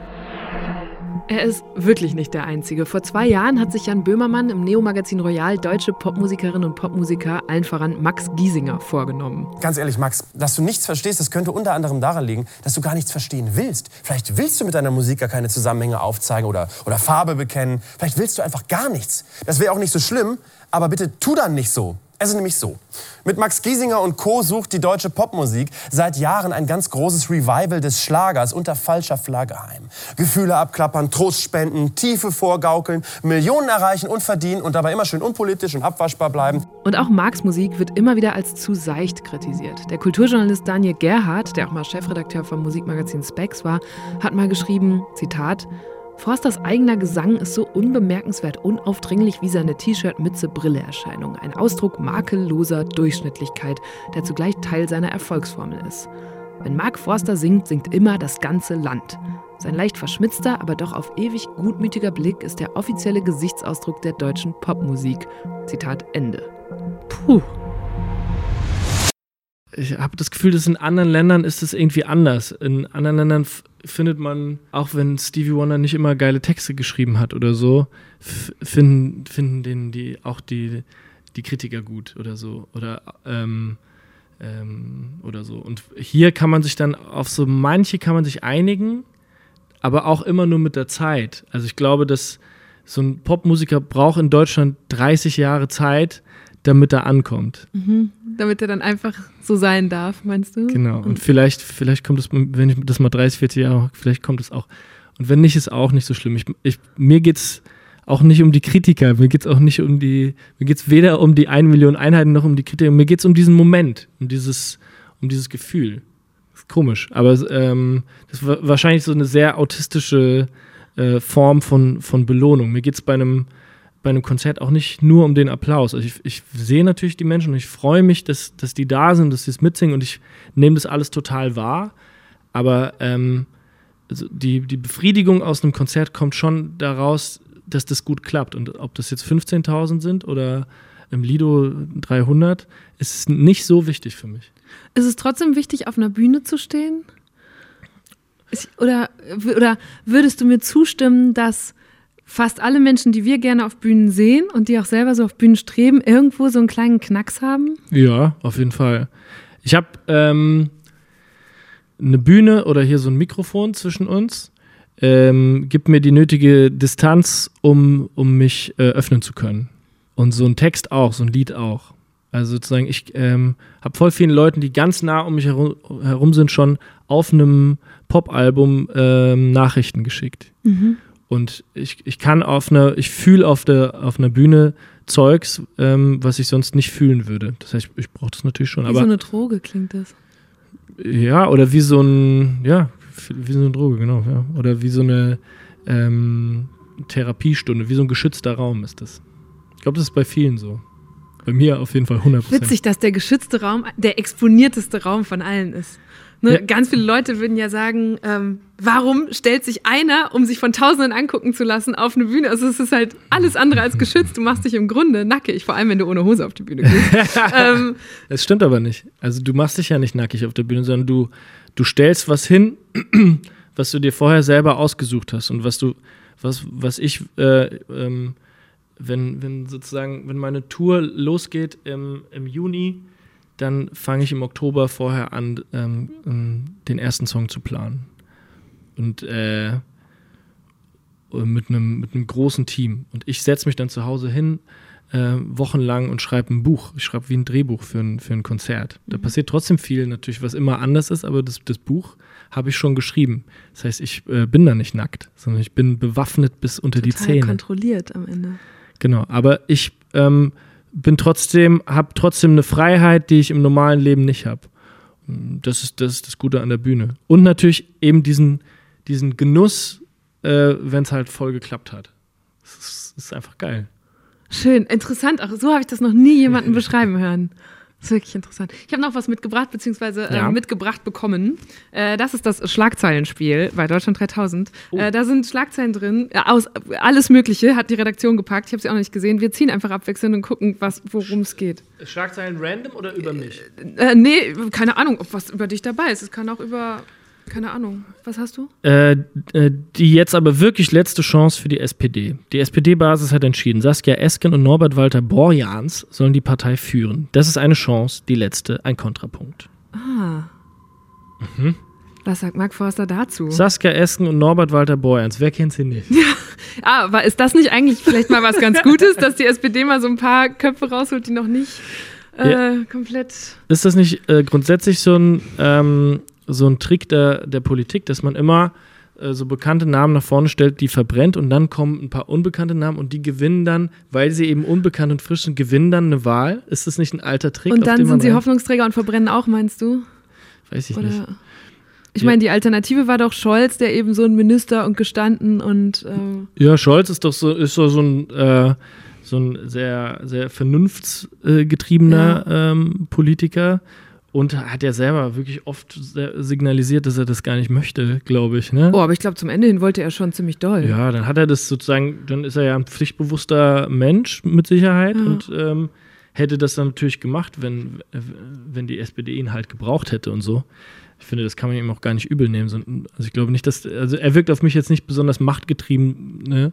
sondern wirklich so jemand, ja, okay, dann mache ich das halt und mache das auch volle Kanne. Ich finde es eh schade, dass, dass so Politiker per se irgendwie nicht so coole Leute sein dürfen oder so Mhm. spannende Leute, denen würde jetzt nicht einfallen, irgendwie in die Politik zu gehen oder so. Sondern man weiß dann, okay, man muss auf jeden Fall diese Kugelschreiber wahrscheinlich verteilen und so und so Bonbons verteilen in Winnweiler. Ähm, und, äh, und sowas. Man muss schon diese harte Schule durchgehen, bis man dann irgendwann mal äh, gewählt werden darf und so. Das finde ich schon voll die Schranke für viele gute Leute. Ja, Also, stimmt. ähm, und es ist aber eigentlich ja voll geil, dass es die Möglichkeit gibt, ähm, dass, äh, dass man gute Vertreter für sich äh, selber aussuchen kann als, Ja. als Bürger. Auf eine Art müssen sie auch Pop sein, insofern, als dass sie ziemlich vielen Leuten gefallen müssen wollen, um erfolgreich zu sein, ne? um gewählt zu werden. Ja, genau, stimmt, ja. Aber pff, Aber halt Mann. in ihrem Feld und dann ist es nicht mehr besonders cool.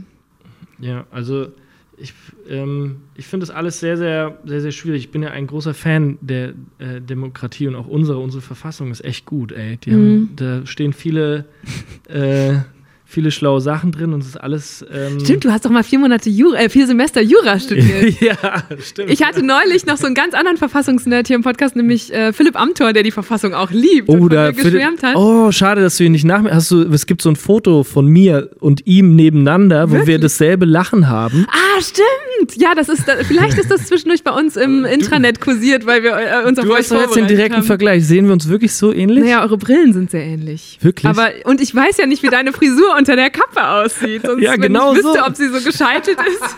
aber er trägt keinen Part, aber so, der ist der, natürlich die Augenpartie durch die Aber ist der, wie groß ist der? Ist der ganz klein? Stell dich mal kurz hin. Ja. Naja, also Größe passt schon auch. Wirklich? Ja. Und mir sagen immer alle Leute, dass sie denken, ich bin kleiner. Ähm, Also, als ich, als ach ich so. Bin. Ja, ah. ich, bin, ich bin ja 1,85 und die meisten Ja. sagen so, ah, okay, ich bin so, der ist wahrscheinlich so 1,70 oder so. Interessant. Aber jedenfalls, weiter, ja, also offenbar als Jurist hat man nochmal eine ganz andere Beziehung zu dieser Verfassung. Jetzt bist du, glaub, ich, bist ja kein voller Jurist, aber nee, ich das bin, bin BWLer. kam, ah ja, ja, Ja. Aber genau, Jura hast du abgebrochen. Ja.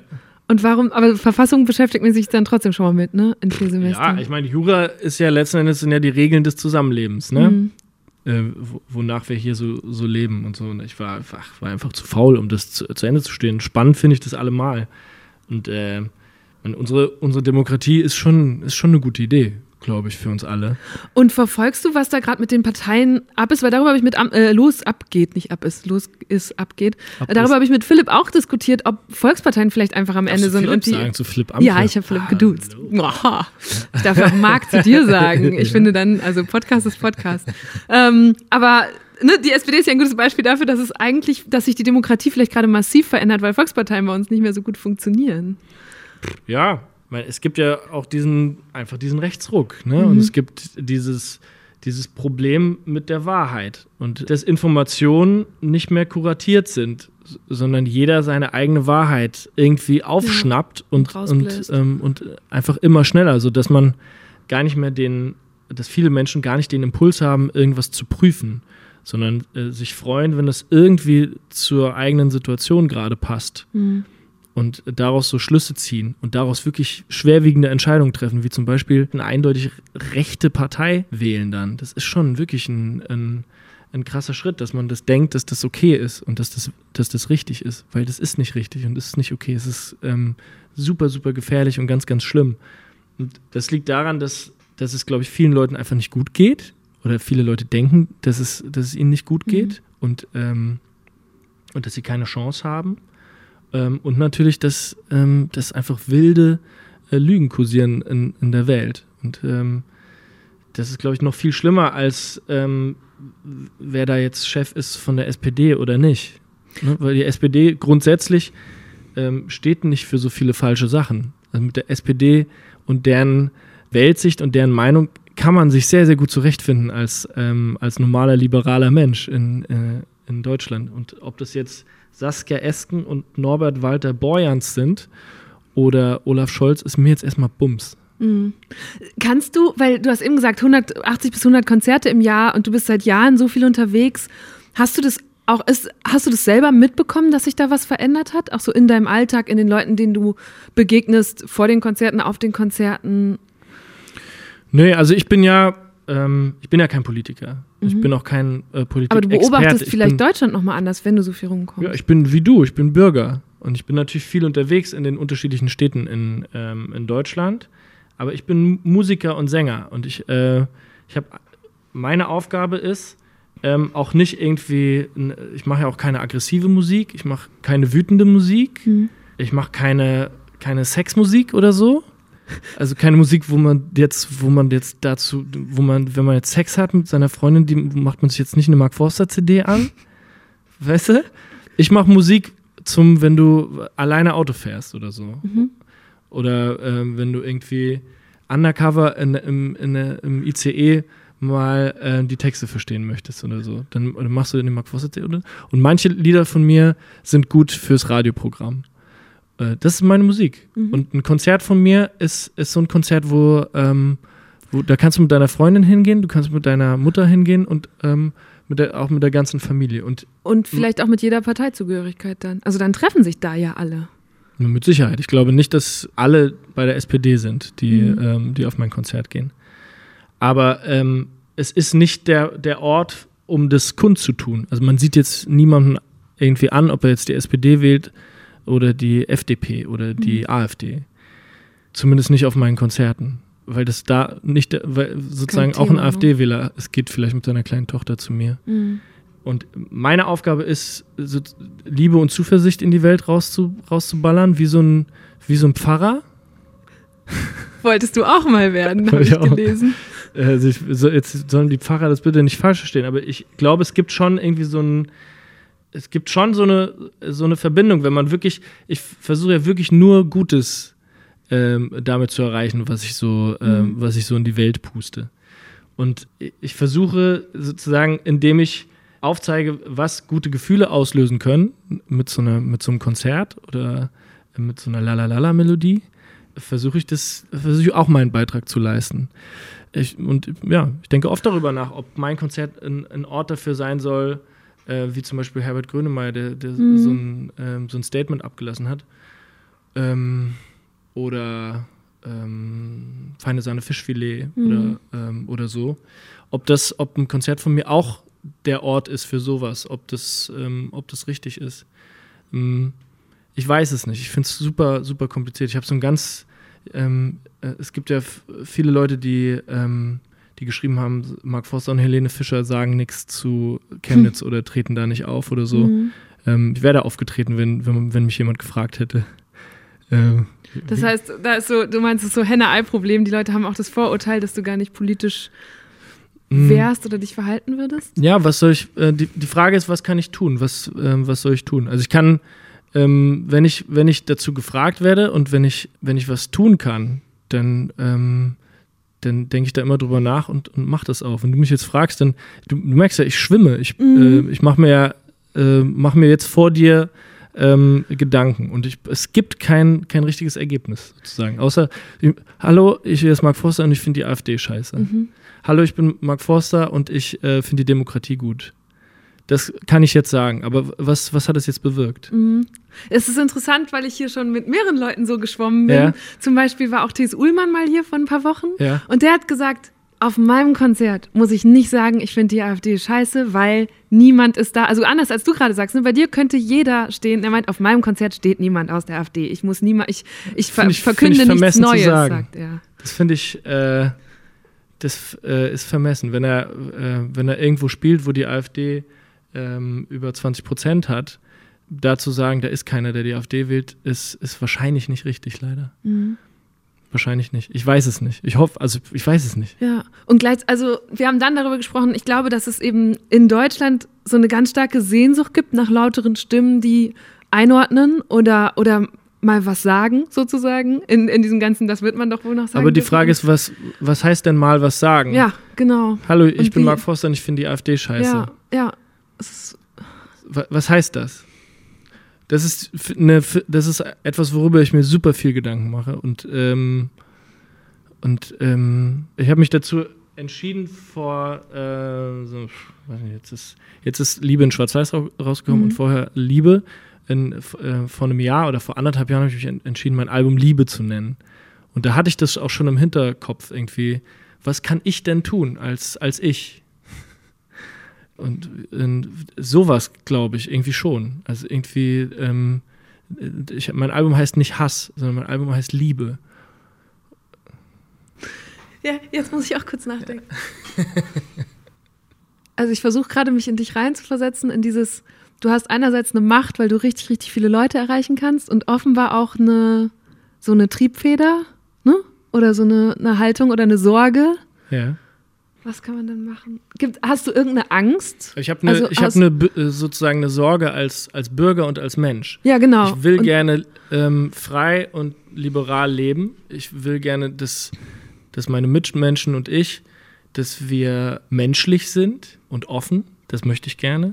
Ich möchte gerne, dass wir verstehen, dass das nicht das größte Problem ist, sondern vielleicht, dass, ähm, dass, hier, dass es hier bald vier Grad wärmer ist. Mhm. Okay, Das- aber das ist doch zum Beispiel interessant, weil das ist ein Thema. Würde es was bringen, dazu einen Song zu machen? Oder wäre das nicht dein Ding? Über, Also- worüber? Über, äh, Über- Climate? Ja, und vielleicht sogar darüber, dass Politik zu wenig tut, obwohl so viele Leute so laut danach rufen. Ja, klar. Also es würde wahrscheinlich auch helfen, wenn ich einfach aufhören würde, Musik zu machen und mich äh, mit meiner vollen Kraft für irgendwas engagieren würde, sozusagen. Aber ziehst du das wirklich in Betracht? Nein. Genau. Musiker. Also dann, ja, also gehen wir Ich bin, davon ich aus. bin Musiker, der über sich selber und seine eigenen Gefühle schreibt Mhm. und nicht irgendwie die sozusagen gesellschaftliche Themen einordnet für, für Ja. jemand anderen. Ja. Ich bin das, das, ne, so, ich bin nicht Jan Böhmermann. Ich, ich bin jemand anders. ja. Und ich bin, ähm, oder was weiß ich, wen es noch gibt außer Jan Böhmer, gibt bestimmt noch ein paar andere, aber Jan ist halt natürlich so der, der, der, die, der den meisten Einfluss hat. So. Mhm. Ähm, und ähm, auch die Sachen irgendwie ganz gut einordnet, finde ich. Und, Aber äh, es beschäftigt dich ja trotzdem. Also es ist jetzt nicht so, also so wie du jetzt sprichst, ist ja nicht so, als würdest du dich in diese Rolle zurückziehen und sagen, so damit ist das Thema für mich gegessen, sondern es ist immer noch die Frage, bin ich jetzt als der öffentliche Markt, erfinde ich die Rolle irgendwie neu oder füge ich da etwas hinzu? ja. Also kann ich mehr tun, als könnt ihr ja hier in diese, gibt es Kommentare bei dir Klar, oder was? und man kann uns Nachrichten schicken. Facebook, schickt doch mal Instagram, Nachrichten und dann Twitter. schickt die mir mal weiter. Also kann man als ähm, Mark Forster sozusagen, soll ich jetzt auch einen Podcast machen über meine politische Meinung? Naja, so habe ich halt die jetzt nicht genug geäußert. Was ist mit einem Song? Und ist es schon politische Meinung, gegen eine Partei zu sein? Oder müssen wir dann vielleicht einen Schritt weiter gehen und Themen Problem- rausgreifen, Ja, mit denen man, also du, theoretisch könntest du dir ein Thema nehmen, das dir wichtig ist, dich damit auseinandersetzen und dann gucken, wo, wo verpackt man das jetzt wieder künstlerisch, wo kommt das raus und wo kommt es auch öffentlich raus. Aber warum denkst du, dass sozusagen, dass ich einen Song machen soll darüber? Weil du denkst, dass der dann äh, damit könntest du Öffentlichkeit generieren sozusagen. Also, aber ich denke auch gerade nur laut. Also, weil du fragst, so, was könnten Möglichkeiten sein, denke ich, ja gut, das naheliegendste wäre doch, du bist ein Musiker, du machst ein Lied. Ist. Ja. Mein Problem ist bei diesem Gedanken, ich bin Musiker und ich mache einfach ein Lied über Mhm. ähm, die AfD ist scheiße Oder Klima. oder ähm, äh, Plastik ist scheiße oder so. Oder Familienpolitik. Oder F- Ja. Mhm. Fa Familienpolitik oder w- es gibt relativ viele Themen, wie du feststellst. Ja. Sagen wir mal, ich mache sogar Genau. ein ganzes Album darüber. Dann ist ja dann das Ziel, dass das halt ein super erfolgreiches Album wird und dass so ein Lied Fick die AfD super viel im Radio läuft und dass das dann Leute, die die AfD wählen, hören und ähm, dann nicht mehr die AfD wählen. Oder Leute, die ähm, ähm, sozusagen, was weiß ich, irgendwie ein, ein scheiß Auto fahren, ähm, das dann nicht mehr fahren, Mhm. sondern ein Elektroauto. Ich, aber ich glaube, dann würde ich, da überschätze ich mein, also da, wenn ich das so machen würde, würde ich meine Macht überschätzen. Erstens müsste dann so ein Lied dann so gut sein, dass es auch wirklich im Radio läuft Aber und das so kannst berührend du doch. sein. Das haben wir doch eben schon festgestellt. kann ich nur, wenn das, ähm, ich kann das ja nicht erzwingen, sozusagen. Ich kann ja jetzt nicht mich hinsetzen und sagen, ich mache jetzt ein Lied, was dann bei der äh, bei einer Fußball-Weltmeisterschaft 2014 irgendeinen Mhm. Nerv trifft oder so. Das mache ich jetzt. Ich setze mich jetzt hin. So gut bin ich nicht, sondern das, das passiert mir einfach aus so einem ganz eigenen Aber das Gefühl heraus. Ist ja jetzt auch so, du hast gerade so einen doppelten Konjunktiv. Wenn ich das wollen würde, würde es ja so und so laufen. Also ich will dich da gerade gar nicht hinbringen. Ne? Ich denke mit dir da drauf rum, aber kann man nicht einfach in Anführungsstrichen mal so ein Lied machen und gucken, was damit passiert. So jetzt gerade denkst du ja schon, du denkst schon mit, oh Gott, es muss ja dann auch noch erfolgreich werden und also willst du es dann vielleicht doch nicht? Wieso? Du könntest ja in deinem Studio, wenn du gerade so in deiner Hängerzeit bist, jetzt mal so dahin hängen und mal rumprobieren und gucken, wie sich das anfühlt, wenn du nicht über Wenn ich sozusagen ein politisches, ja. so ein, mit so einer Akustikgitarre und Ich so. finde auch die, ja, ich fände es gerade eine sehr spannende Vorstellung, auch was dann passiert. Ich glaube, weißt du, äh, du hast eben Helene Fischer gebracht. Weißt du noch, als die das eine Statement auf einem Konzert gebracht hat, auf einem sehr großen, hat sie doch dann irgendwann, hat sie mal was gesagt und es war jetzt gar nicht so Wumms, aber es hat trotzdem eine Riesenwucht entfaltet. Das war bei einem Konzert in Berlin Anfang September letzten Jahres, also kurz nach den Ausschreitungen in Chemnitz und dem Wir sind mehr Konzert, das Künstler wie Kraftklub und die Toten Hosen da organisiert hatten. Erhebt gemeinsam mit mir die Stimmen gegen Gewalt, gegen Fremdfeindlichkeit, okay? Und lasst uns gemeinsam dieses Lied singen. Wir brechen das Schweigen hier in Berlin. Einen Tag später war der Tenor in den Medien und sozialen Netzwerken dann so, huh, jetzt ist sogar Helene Fischer politisch. Und das, obwohl sie für etwas eingetreten war, das doch eigentlich selbstverständlich sein sollte. Oder? Und ich glaube, wenn du schon vorwegnimmst in deiner Bescheidenheit, die dich ehrt, dass du das nicht kannst, ja. warum dann nicht einfach mal versuchen? Also äh, Aber, aber was hat das bewirkt? Das sozusagen. Leute haben hingeguckt und ich glaube, dass eine Helene Fischer, wenn sie politisch ist, damit Leute weckt, die vielleicht nicht jeden Tag, keine Ahnung, äh, die Zeitung von vorne bis hinten durchlesen. Oder alleine, also du kannst ja auch eine Stimme in so einem Geflecht sein. Zum Beispiel, ich finde, dass ich im letzten Jahr, ich habe angefangen und ich bin eine Politikjournalistin auch, ne? also ich berichte eh viel darüber. Aber wenn dann auf einmal eine Klimabewegung losgeht und Leute viel bewusster konsumieren, weil eben diese Kids an ihren Abendbrottischen sitzen, die sagen, Mama, Papa, müssen wir wirklich dieses große Auto fahren? So, also das ist dann irgendwann so bei mir angekommen, dass ich mir jetzt auch über Fliegen Gedanken mache und ob ich nicht lieber Zug fahre. Und ich glaube, du könntest halt eine Stimme sein und dass man, dass deine Fans sagen, boah, wenn jetzt selbst Mark Forster ein Lied darüber macht, dann fange ich an, den Müll zu trennen. Oder was auch immer. Mhm. Weißt du? Ja, okay. Ähm, ja, ich, ich glaube nicht. Also ich glaube, sagen wir mal, Imagine von, von John Lennon oder so. Mhm. Oder ähm, äh, Give Peace a Chance oder so. Ne? Solche. Okay, das sind Hymnen quasi. Ja. ja. Ja. Und das sind halt äh, universelle Botschaften der Liebe. Das berührt mich. Mhm. Sozusagen, aber äh, so einen Artikel vertonen, sozusagen. Also einen aktuellen Artikel, den du schreibst zu einem Mhm. bestimmten Thema oder so, oder ein, oder ein äh, Kommentar, den jetzt äh, vertonen oder so, das ist sozusagen, das äh, passt nicht so richtig zur, zur Popmusik. Es, muss, es müssen univer universelle Hymnen der Liebe und der Vernunft und der Zuversicht sein, f- die, damit mich das berührt als Hörer. Vielleicht geht es anderen Leuten anders und so, aber ich will ja keinen Respekt von, äh, von dir oder ich will nicht dir klar machen, dass ich kein Nazi bin. Davon Mhm. gehe ich aus, dass du Mhm. das weißt. Und ich gehe davon aus, dass Jan Böhmermann das weiß. Oder dass irgendjemand, der äh, das Saskia Esken von der SPD das weiß. Ja. Sondern ich will ja jemanden bewegen. Das ist, das ist mein, ja, mein Beruf sozusagen. Und wir haben vorhin ja festgestellt, dass ich nicht deswegen Musik mache. Aber ich ähm, trotzdem sehe ich das, was du, was, was man meint, wenn man sagt, Helene Fischer und Max Giesinger sollen jetzt mal was machen. Und ich frage mich aber was. Und Mhm. ich mein Album heißt Fucking Liebe. Und wenn du mich jetzt halt, Eva Schulz, mich jetzt fragt, was, äh, wie findest du denn die AfD, dann sage ich dir das. Mhm. Und da sozusagen, das ist halt so wenig durchdacht, wenn man dann sagt, dann mach doch mal ein Lied. So, du Aber- kannst doch mal ein Lied machen. Ich, ich habe das Gefühl, das habe ich schon längst getan. Mhm.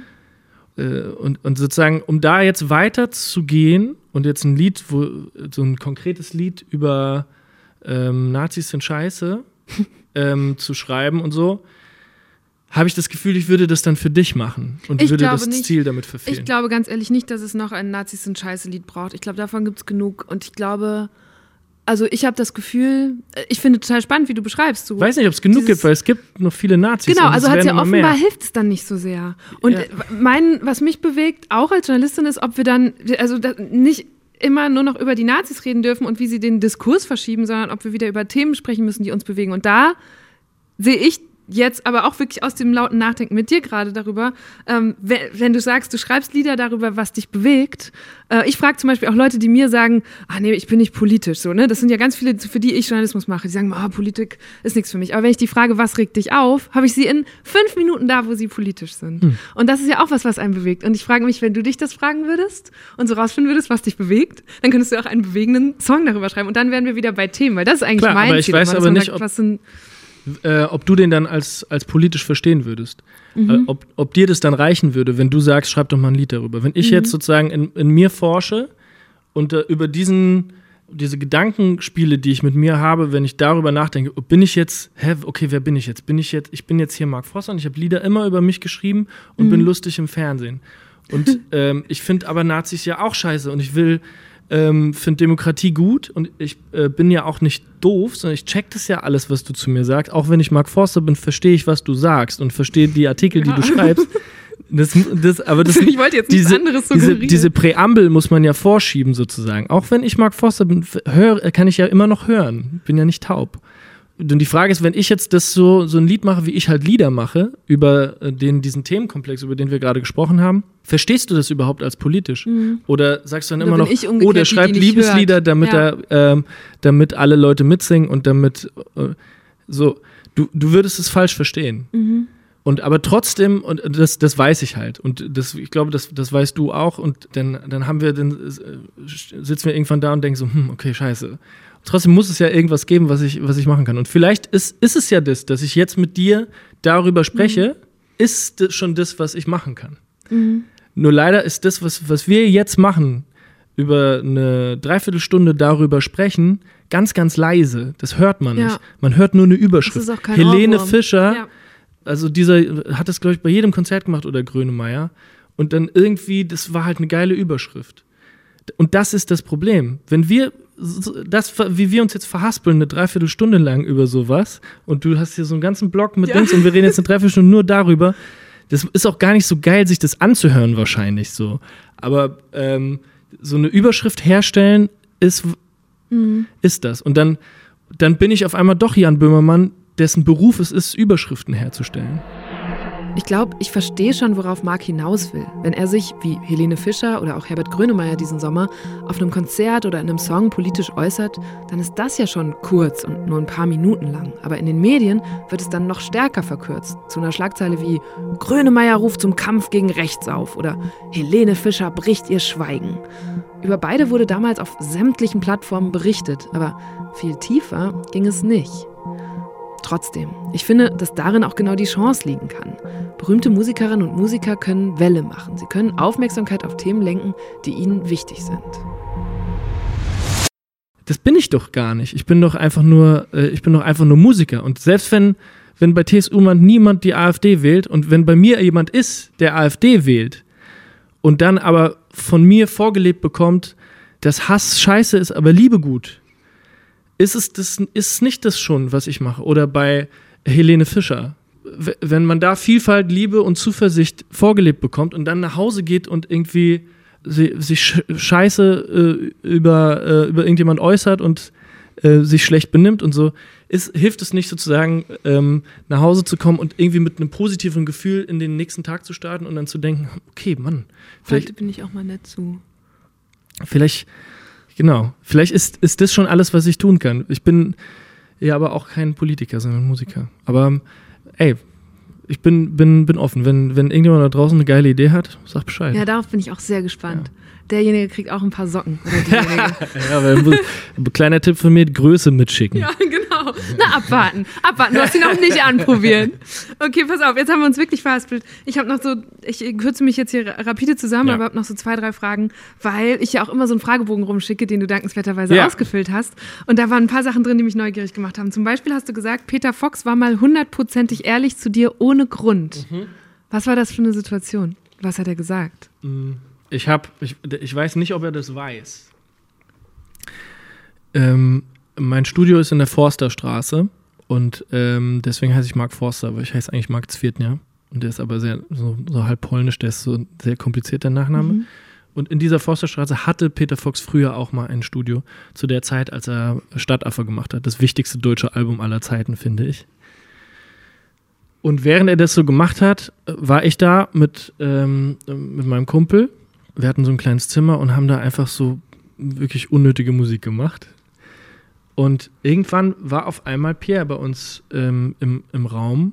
Und ich weiß nicht, Äh, ich glaub, Peter heißt Pierre im. Genau, Pierre Balgori Ja. ist ja Peter Fox. Und ähm, der war dann bei uns im, im Raum und wollte, glaube ich, den WLAN-Code oder sowas. Und dann hat mein Kumpel ihm extrem viele Fragen gestellt zu seiner Platte. Wie machst du das? Wie machst du das? Mhm. Warum machst du das? Und der, äh, der kannte uns nicht und, und hatte keinen Grund, äh, nett und offen zu sein. Und war das aber hundertprozentig. Dann habe ich sein, seine Platte gehört und in, den, in, in zum Beispiel in, in Alles Neu sagte er, ich will, ich will nie mehr lügen und so. Und, und ich habe sozusagen das, was er, was er singt auf dieser wichtigen Platte, ähm, hat er mir komplett vorgelebt, ein paar Monate vorher. Und äh, das finde ich sehr, sehr beeindruckend. Und ich finde ihn auch sehr beeindruckend, wie er, wie er, ähm, wie er mit diesem alles zerstörenden Erfolg umgegangen ist und wie er jetzt sich verhält und wie er, wie er ähm, das nutzt. Da sind wir eigentlich wieder bei unserem Thema, um da zu sein. Und das, das, das beeindruckt mich sehr. Nämlich, wie macht er das? Anders als du dann? Mm, naja, gar nicht groß. Er wird halt anders gefragt als ich. Also ähm, man, man kommt auf die Idee, ihn, ihn einzuladen und, äh, zu Dingen, wo man, wo, wo eine Bühne dafür da ist. Ähm, bei mir kommt man nur auf die Idee, sich, wenn ich nicht da war, sich zu beschweren. Ja. Ich werde zu voll vielen Dingen, bei denen ähm, ich, wo ich kritisiert werde, dass ich nicht da bin, um mich zu äußern, nicht eingeladen. Mhm. Dann, und ich kriege das dann gar nicht mit. Dann ist es und dann äh, les, äh, steht am nächsten Tag irgendwo, auf, äh, irgendwo, warum war ich nicht Alle da? waren da, nur hä, Marc nicht. äh, genau. Ja. Ähm, und ne, so jemanden wie, äh, wie, äh, wie Pierre und Seed äh, fragt man einfach, weil das natürlich einen ganz anderen äh, Appeal hat, wenn, wenn was nicht im Radio läuft, aber trotzdem so erfolgreich ist. Mhm. Also Leute, ladet Mark Forster ein. Gerne, ja. Gefälligst. Yes. Ähm, Wie zum Beispiel nach Halle, ne? Da wurde ich, ähm, wurde ich eingeladen und, ähm, und, und bin hingefahren. mhm. Wann, direkt danach, nach diesem Anschlag oder was war Ja, da gab es ein großes Konzert. Ähm, das hat halt ein Radiosender organisiert, Mhm. Äh, der MDR, und die, die haben, die sind dann auf mich gekommen und haben mich gefragt und dann war ich da. Es ist so großartig, dass dieses Konzert stattfindet. Der Hass ist so laut und die Liebe ist so zart und so leise. Aber wir beweisen heute, dass die Liebe in der Überzahl ist. War das der richtige Moment und die richtige Weise, da zu sein? Gutes Gefühl ist, ist in dem Zusammenhang äh, nicht, der, nicht die Mhm. richtige Vokabel. Also, ähm, das war ähm, so, eine, so eine große Veranstaltung, ist immer so eine Mischung aus, okay, die Leute sind jetzt da halt, weil die Bands da sind, auf die sie vielleicht auch einfach Lust haben, die zu Mhm. hören und so. Ne? Und aber es ist, ist ja trotzdem ein, ein absolut schreckliche Geschehnisse schweben über allem und ein grundsätzlicher Vibe auch, den man, den man trotzdem spürt, der aber dann irgendwie verfliegt, wenn, ähm, wenn ich mit den Leuten Chöre singe. Ähm, ein gutes Gefühl ist nicht das Richtige, aber es ist sozusagen, ähm, ich, ich mach das. Ich weiß nicht, was es bringt, aber ich mach das. Schön.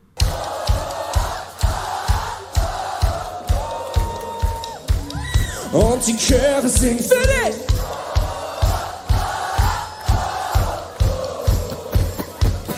Diese eine Frage, die ich hier noch habe, die, Ja. die schließt da sehr dran an, weil du eigentlich in meiner Beobachtung immer Leuten eine gute Zeit machst. So. Mhm. Entweder bist du als Sänger auf der Bühne und die feiern oder du bist bei The Voice und die lachen. Mhm. Ähm, ich habe auch die Vermutung, dass es dir auch mit deinen Mitarbeiterinnen und Mitarbeitern so geht, dass du der bist, der dann sagt, wenn ihr da eure Stunde habt und so, da, schon der, der die bei Laune halten will. Ja. Und dann schreibst du in diesen Fragebogen auf die Frage, was du dieses Jahr gelernt hast, heulen. Und ich denke so, ach du Scheiße, so da ist genau die andere Seite von, was ist, wenn die Stimmung mal gar nicht gut ist. Ja, ich habe äh, Schwierigkeiten gehabt zu heulen. Also äh, so auch bei Filmen und so. Und ich weiß noch, das, das Schlimmste für mich war, als meine, meine Oma gestorben ist. Da war ich 15 oder so. Äh, und ich konnte nicht weinen. Ich habe echt Schwierigkeiten zu heulen. Und ich habe das dieses Jahr trainiert. Wie trainiert mich, man das habe mich damit beschäftigt. Ich habe versucht, mich da, dem zu öffnen. Ich will jetzt gar nicht zu viel erzählen, aber es gibt, man kann sich, man kann sich so, wenn man, wenn dich irgendwas an dir selber stört und so, oder wenn du das Gefühl hast, ah, irgendwie, ist vielleicht, damit ich nicht so werde wie meine Eltern, sollte ich mich vielleicht jetzt schon mit irgendwas beschäftigen, bei dem ich das Gefühl habe, ah, da trifft ich gerade in so eine Richtung, wo ich so mich komplett verschließe. Mhm. Ich wusste das schon immer, man, ich kann nicht heulen. Ich habe echt Probleme zu weinen. Krieg feuchte Augen und so, aber so richtig flennen kann ich nicht. Und ähm, damit habe ich mich beschäftigt und jetzt kann ich's. Interessant, dass man das so, also dass du es wirklich lernen kannst. Ich, es geht nicht so sehr ums Heulen, sondern um das äh, sich so einem, so einem Gefühl öffnen bis dahin, dass, dass man einfach äh, flennen kann. Äh, Kannst Sagt du er mit einem Grinsen gerade. ja, ich glaube, ich kann das.